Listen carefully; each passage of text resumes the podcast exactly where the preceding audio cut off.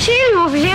Дорогие гости, сильвупле. Мировые премьеры. Yeah, baby! Блокбастеры Голливуда. О, черт вас здесь подрает, здравствуйте!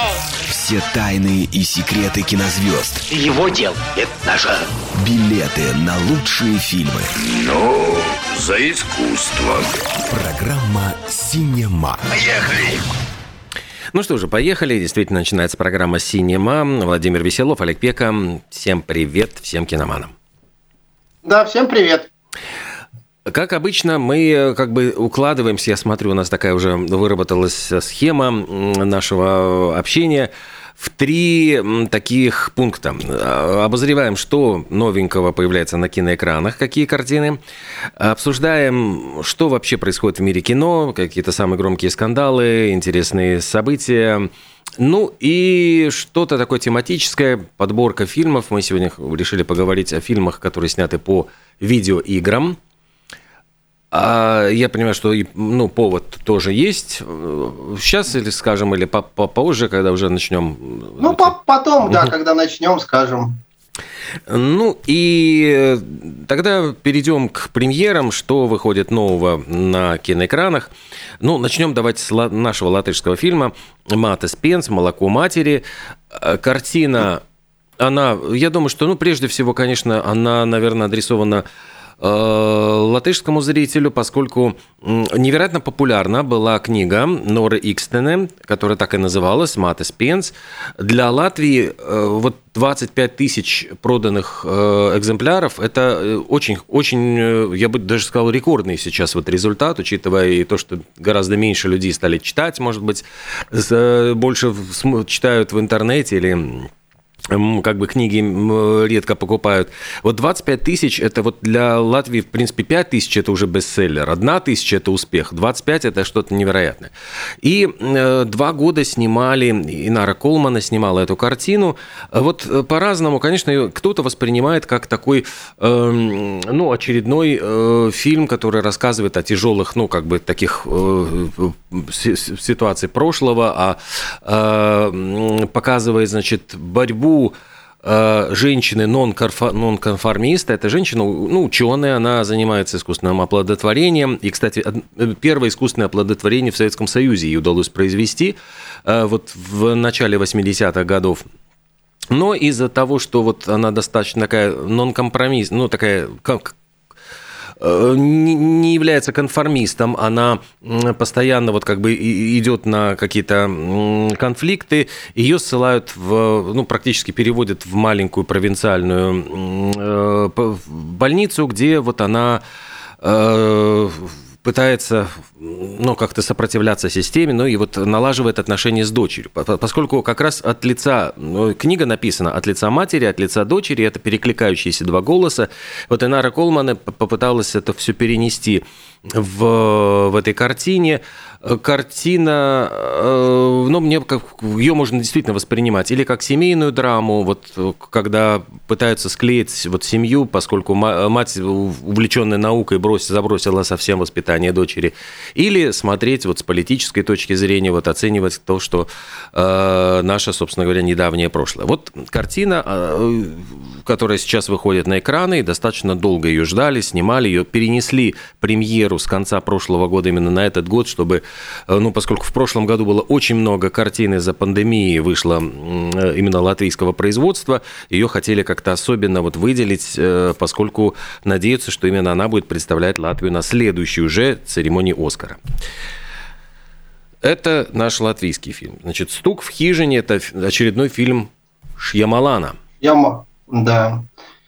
Вроде бы, э, конечно, у него был очень яркий старт, все, наверное, помнят. э, Вот «Шестое чувство» его фильм, который прямо взорвал благодаря неожиданной концовке и, собственно говоря, стал прямо эталоном этого жанра.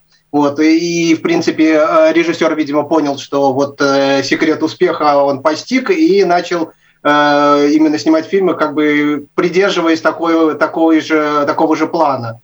Вот, но, к сожалению, задав э, очень высокую планку в начале, он сам, сам же не, сам попал в ловушку, потому что все последующие фильмы, хоть они и были в отрыве, наверное, от первого, могли бы быть э, вполне отличными фильмами, но поскольку планка была задана очень высоко, они все не дотягивали, и все каждый раз после просмотра его очередного фильма все говорили, ну, что ж, старик Шьямалан-то опять, значит, сел в лужу, э, вот. И это продолжается уже, в принципе, вот все это время, это достаточно долго продолжается, но при этом парадокс в том, что э, кредит доверия к Шьямалану э, остается, э, ну, остается, то есть люди продолжают э, верить, что однажды он снова их поразит прямо до глубины души, как э, в шестом чувстве, и как бы не разочаровываются в нем, Э, может быть, э, ну, поругивают его новые фильмы, потому что э, среди них есть и откровенно не плохие, но есть и, в принципе, вполне себе приличные. Опять же, как я говорил, если бы не вот этот вот очень высокий, яркий старт,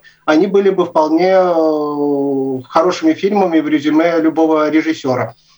Вот, поэтому, что предыдущего фильма «Время» был, на мой взгляд, очень интересным. У него всегда очень такие интересные, нетривиальные сюжеты. То ли он сам их придумывает, то ли подбирает такие, то ли ему приносят, не знаю. Но факт остается э, фактом. И в данном случае примерно та же картина. То есть э, известен, известно только э, некая канва сюжета, я так понимаю, приходит к Э, в дом к э, одиноким, там, одинокой матери с детьми приходят э, четыре человека неизвестных и утверждают, что они должны их убить, потому что в противном случае случится конец света.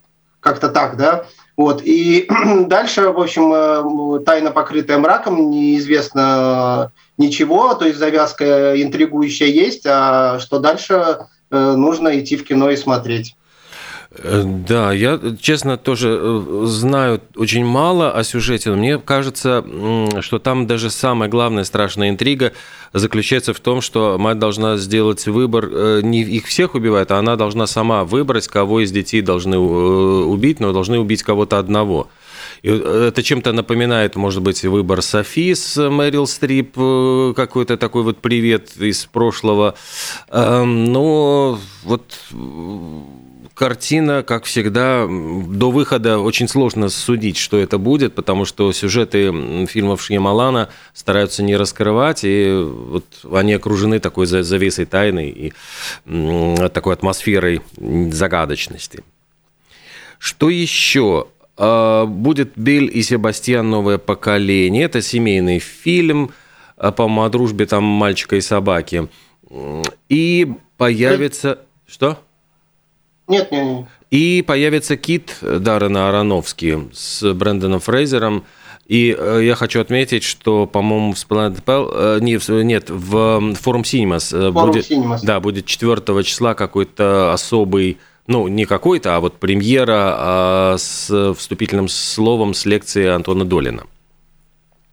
Да, ну это, то есть сейчас э, после объявления на э, номинации на Оскара кинотеатры стараются показать всем желающим, то есть все, кто, все, кто знакомился с э, списком таких, значит, номинированных фильмов, сейчас, возможно, проснулись и закричали, а, мы хотим увидеть все это, все, все лучшее до того, как, значит, будут розданы награды, и кинотеатры пытаются это дать, то есть в данный момент в кинотеатрах можно посмотреть большую часть Э, фильмов, которые собрали ну, как бы подавляющее большинство статуэток, то есть э, в том числе вот Кит появился и эти Фабельманы, опять же, то есть можно будет э, Спилберга увидеть э, все везде и сразу. Но, в общем, э, основ, основные фильмы все желающие могут посмотреть на большом экране. Все, что не вышло на стримингах, а именно на большом экране, все можно посмотреть. Интересно, что Элвис, который уже как будто бы сошел с экранов, его возвращают. Там будут специальные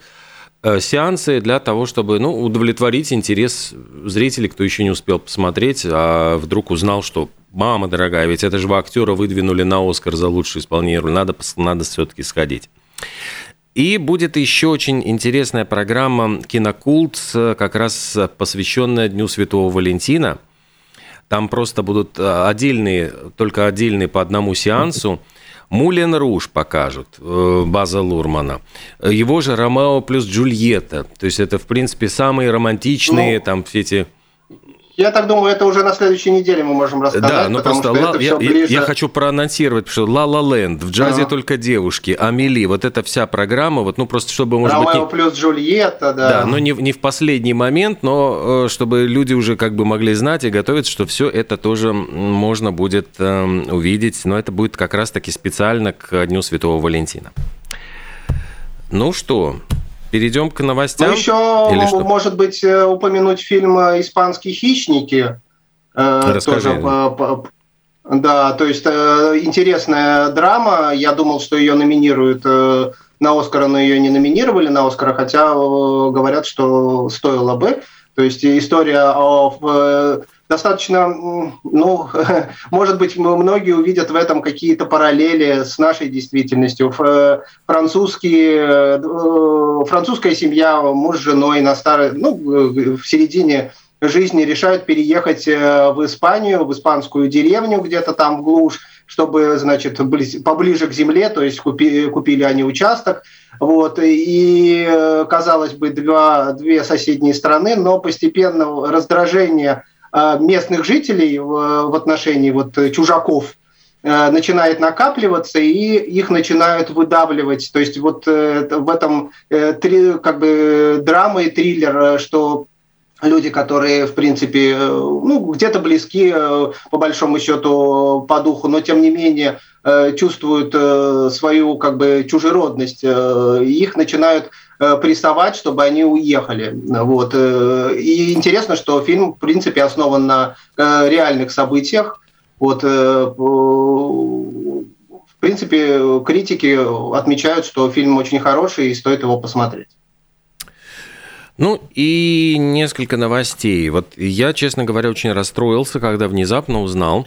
Э, Ну, вот мы говорили сейчас про церемонию Оскара, про на- номинации. Прошлая передача мы как раз обсуждали э, номинирование, кто кого И Ты очень э, рассказывал про Андрея Райсбора. Да, да, что она э, неожиданно, вот малобюджетная картина, сыграла алкоголичку, картина, которую как-то студия вообще, не, ну, дистрибьютор вообще как-то не рекламировал.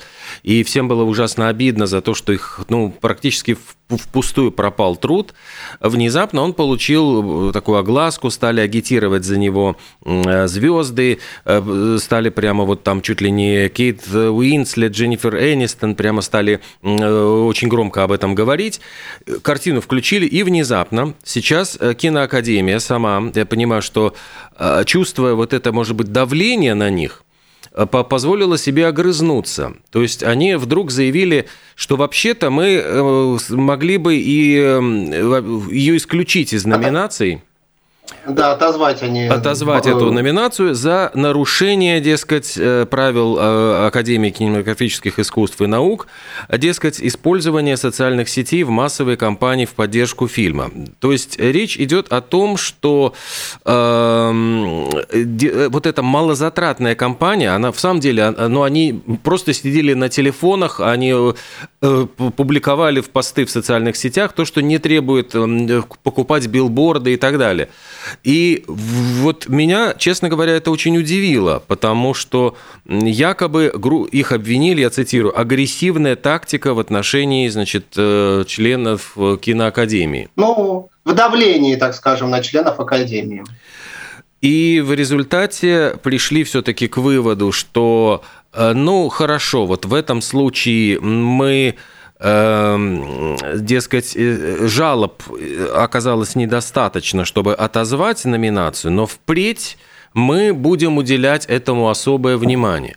И вот это меня просто поразило. То есть, ребята, то есть вы хотите сказать, что э, право номинироваться на Оскар имеют только те э, картины, которые, у которых есть богатенькие, условно говоря, сп- ну, спонсоры, которые могут оплатить вот эти все огромные билборды.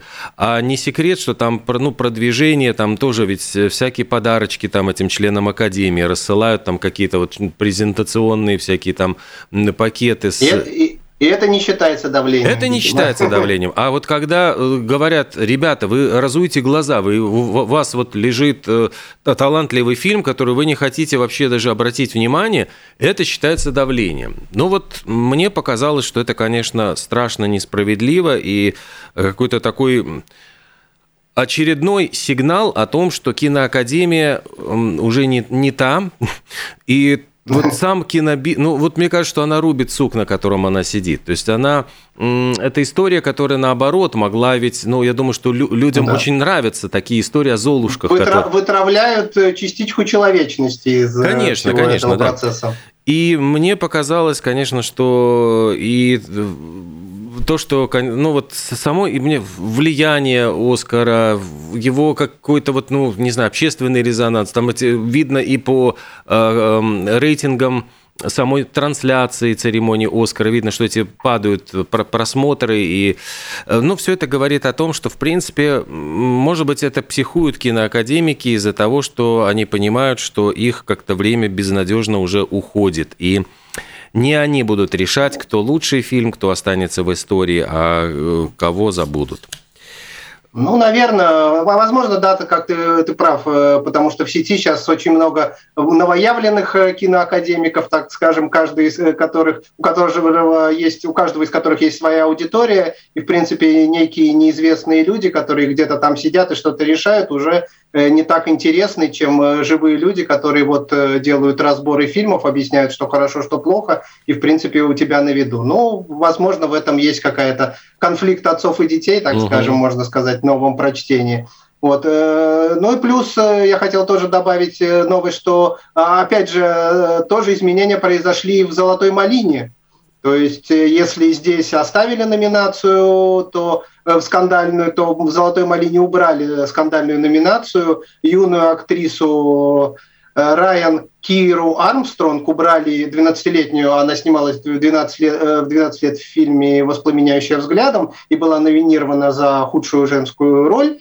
Вот, но пристыдили, значит, тех, кто выдвигал, сказали, ну это же ребенок, что же вы хотите от него таких каких-то высот актерского искусства, и, значит, э, создатели премии почесали э, свои головы, наверное, лысеющие, и сказали, да, наверное, мы что-то перегнули палку, э, выпустили релиз о том, что они извиняются, что они действительно слишком жестко обошлись и решили, что отныне у них будет возрастной ценз, и, значит, на худ... за худшую игру они будут номинировать лишь с 18 лет. Вот такая вот история. Еще одна любопытная история. Вот я честно развожу руками, я не знаю, на чьей стороне правда. Хотя актриса мне очень нравится. Ева Грин. Дело в том, что сейчас она судится, а Ева Грин, ну, напомню, девушка Бонда из фильма «Казино Рояль», ну, и там очень много, там «Мрачные тени», нам очень много фильмов с ее участием.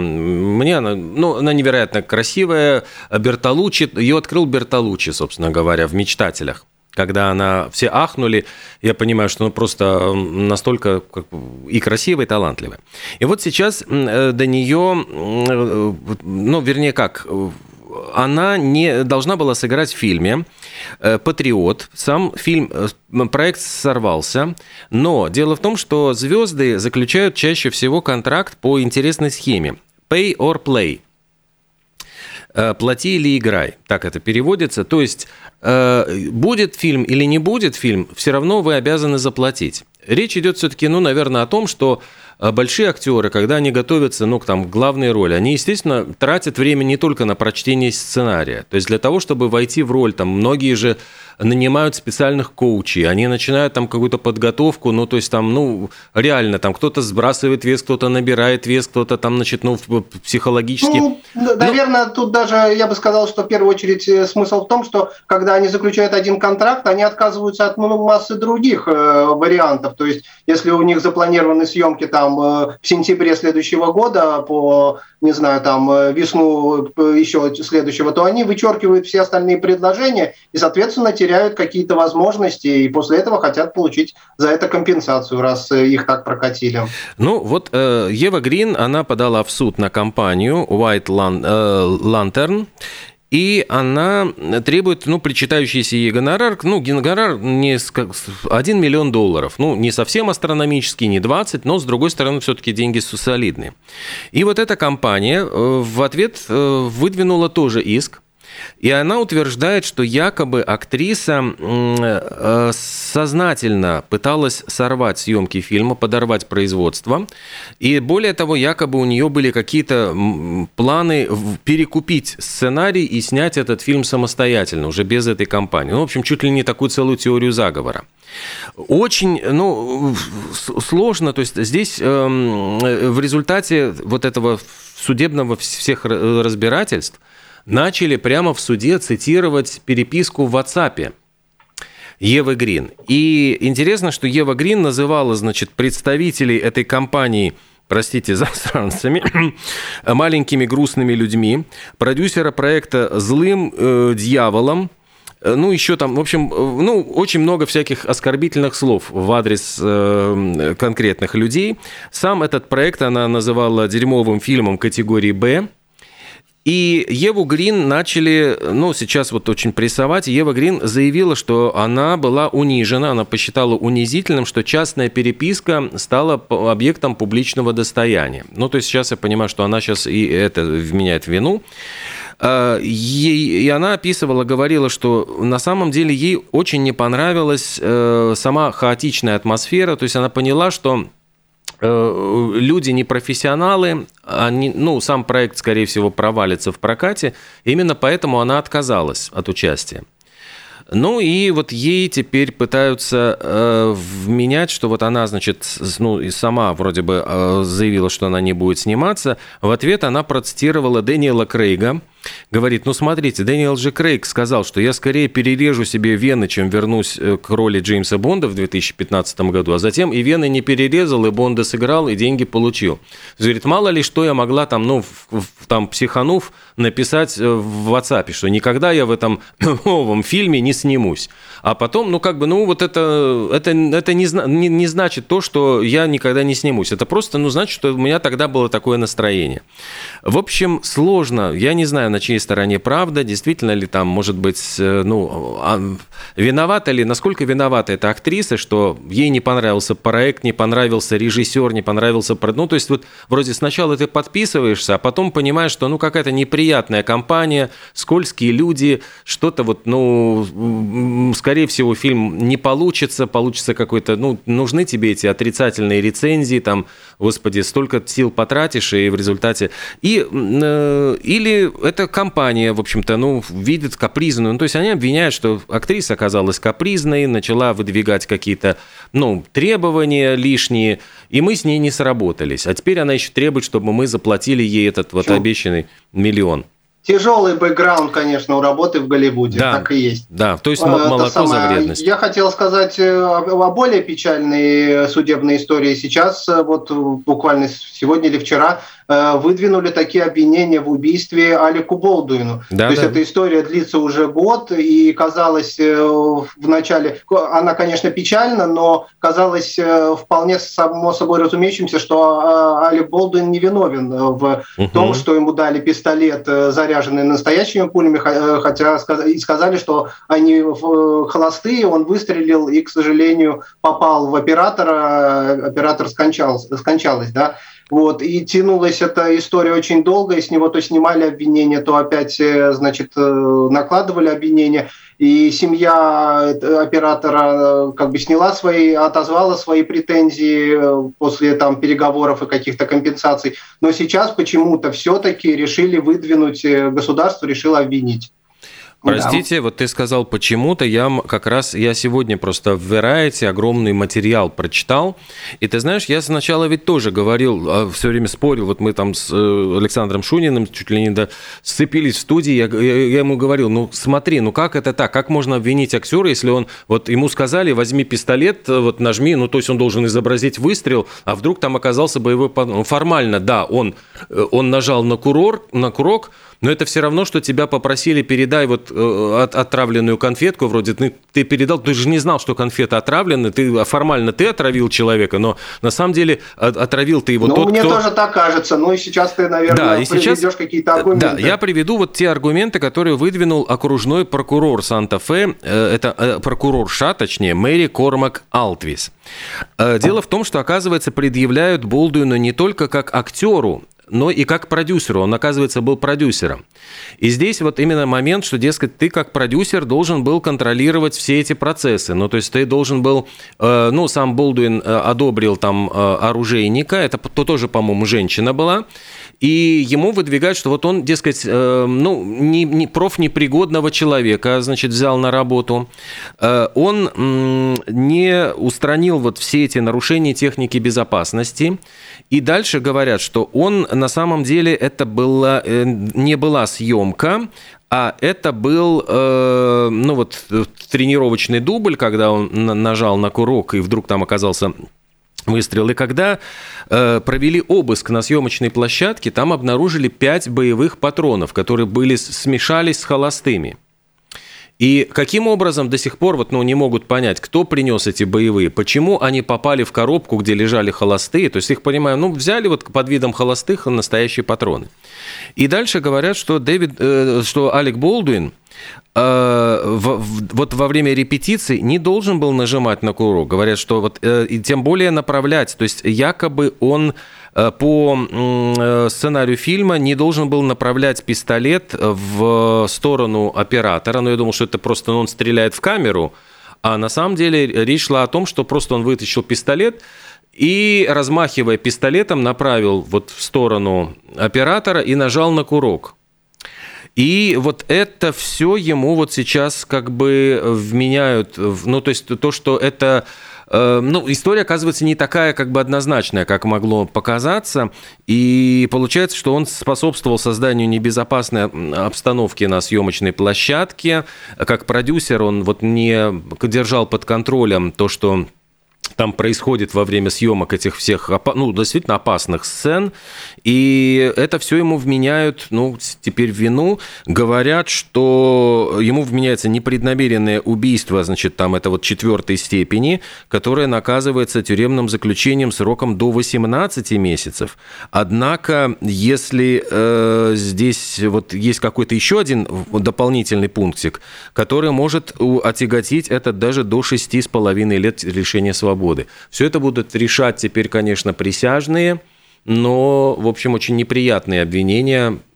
И, конечно... Ну да, то есть все это сказалось, что все-таки э, обойдется без реального суда, но теперь понятно, что без реального суда не обойдется, и будут решать, и вполне возможно, что отправится Алек Болдуин многодетный отец в места не столь отдаленные на вполне реальные, отбывать вполне реальные сроки. Да. А, вот. Еще э, тоже неприятная новость. Я говорил, хотел рассказать еще в прошлый раз, но не успел. 13 а, января, то есть почти э, больше двух недель назад, в горах пропал актер Джулиан Сенс. Э, британский актер. Ну, я его помню по фильмам «Чернокнижник», по фильмам «Елена в ящике». То есть, ну, это, конечно, сейчас у него не, нету заметных каких-то таких ролей, но в свое время очень заметный такой э, фактурный э, блондинистый актер, э, значит, вот, и сейчас ему там под 60 где-то лет, он живет в, и, значит, в Америке, и пропал он не где-нибудь э, в каких-то там Непалах или еще где-то, а пропал в, в цивилизованной Америке, в Калифорнии. Он пошел в горы, он, значит, альпинист-любитель, отправился туда в горы с каким-то ну, походом, и налетело, значит, ну, у них там, видимо, какие-то непогоды очень сильные, и он пропал, и его не могут найти до сих пор. То есть 13 января, это уже сколько? Ну, уже 17-18 дней, то есть это уже почти три недели. То есть не могут сказать, что он погиб, не могут сказать, что он не погиб, спасатели работают, но найти его не удается. Ну да, и надежды на то, что все-таки найдут его живым, как-то все меньше и меньше, потому что, учитывая все это время, которое прошло, просто говорят, что он увлекался э, действительно альпинизмом, но все-таки, учитывая возраст, ну, там, может быть, уже не стоило ему так резво отправляться в, в горы, особенно в непогоду. Ну да, но тем не менее меня просто удивляет, что это случилось не где-то в какой-то дикой значит, местности, в каких-то очень высоких значит, э, горах, э, а вот в Америке той же, то есть там где-то в каких-то 3-километровые вершины какие-то, но, видимо, достаточно опасные в непогоду. Ну и четвертых собираются все-таки уже плохих парней запустить. Вот это тоже сообщили. Вот э, Уилл Смит и Мартин Лоуренс ну, снова встретятся. Джерри Брукхаймер э, продюсером. У нас буквально осталось меньше 10 минут. Надо рассказать про экранизации видеоигр, как мы обещали. Или, или можем перенести это на следующий, а, ну самый, давай. на следующий. Ну хорошо, давай. Вот, э, потому что, да, с э, негативные новости у нас тут, значит, кто-то под суд, кто-то, значит, возможно, погиб. Тем не менее, хотел сказать, что Джереми Реннер выкарабкался, судя по всему, из той ситуации, в которой оказался, когда Э, попал под снегоуборочную машину. То есть очень э, долго было непонятно, насколько серьезное его состояние. То есть э, были там отдельные публикации, ну, фотографии, где он вроде бы бодрячком смотрелся, но потом э, говорили, что врачи продолжают за него бороться, продолжают, пытаются спасти ему ногу, потому что, видимо, эта снегоуборочная машина – это достаточно такая серьезная махина, у нее колеса очень э, такие железные, чтобы разрыхлять снег. Проехалась ему, наверное, по ноге, и э, говорили, что у него там чуть ли не 30 переломов на теле. Но, тем не менее, значит, э, судя по всему, он выкарабкался, его отправили домой, и сейчас он там проходит реабилитацию к счастью. Вот. Но очевидно, что свою звездную роль Соколиного глаза в суперменском кино он еще долго не сможет исполнять. Вот, но фанаты довольны уже тем, что он не погиб. Ну да, и на том спасибо. Во всяком случае, было бы очень грустно, если бы лишились мы еще одного такого яркого актера. Да, ну, я еще хотел да. вот э, сказать, что в последнее время появилось несколько новостей о байопиках, э, которые или снимают, или не снимают. Вот сейчас, значит, появилась новость о том, что планируется снимать. Ну, в Голливуде, конечно, планируют очень много чего снимать, и уж, э, конечно, давно было пора снять, наверное, фильм о Майкле Джексоне. Тем более, что э, в последнее время он достаточно стал скандальным персонажем уже после смерти в связи с обвинениями э, в педофилии и прочее. И вот э, где-то, наверное, об этом, где-то о начале карьеры будет снят байопик, я не знаю, сериал ли или фильм, но фильм и но, но новость есть о том, что снимать будут, и стало известно, кто исполнит главную роль, и это оказался никто иной, как его собственный племянник. Mm-hmm. Ну, очевидно, что э, значит родство есть, э, схожесть есть. То есть это сын э, брата Джексона, который вместе с ним выступал в группе какой там Джексон Five. Какой вот, Джексон 5. Э, вот, э, значит, теперь э, этот... Для, ну, я не знаю, насколько этот парень талантлив в плане актерском, но, по крайней мере, схожи, схожесть будет, и уже никто не сможет сказать, что взяли актера абсолютно не похожего на Джексона. Но вот, одновременно... интересно, интересно, будет ли он петь, или будет, будут фонограммы использовать? Ну да, тоже, тоже вопрос. Сейчас модно, когда актеры сами поют, потому что в том же Элвисе вот э, актер, который номинирован за эту роль на Оскар, я так, насколько я помню, он пел сам. Да, там, ну, они как-то очень хитро под, подмешивали, по-моему, когда такая вот смесь этих, э, э микс этих э, записей оригинальных Элвиса и его, сольное, его собственное исполнение.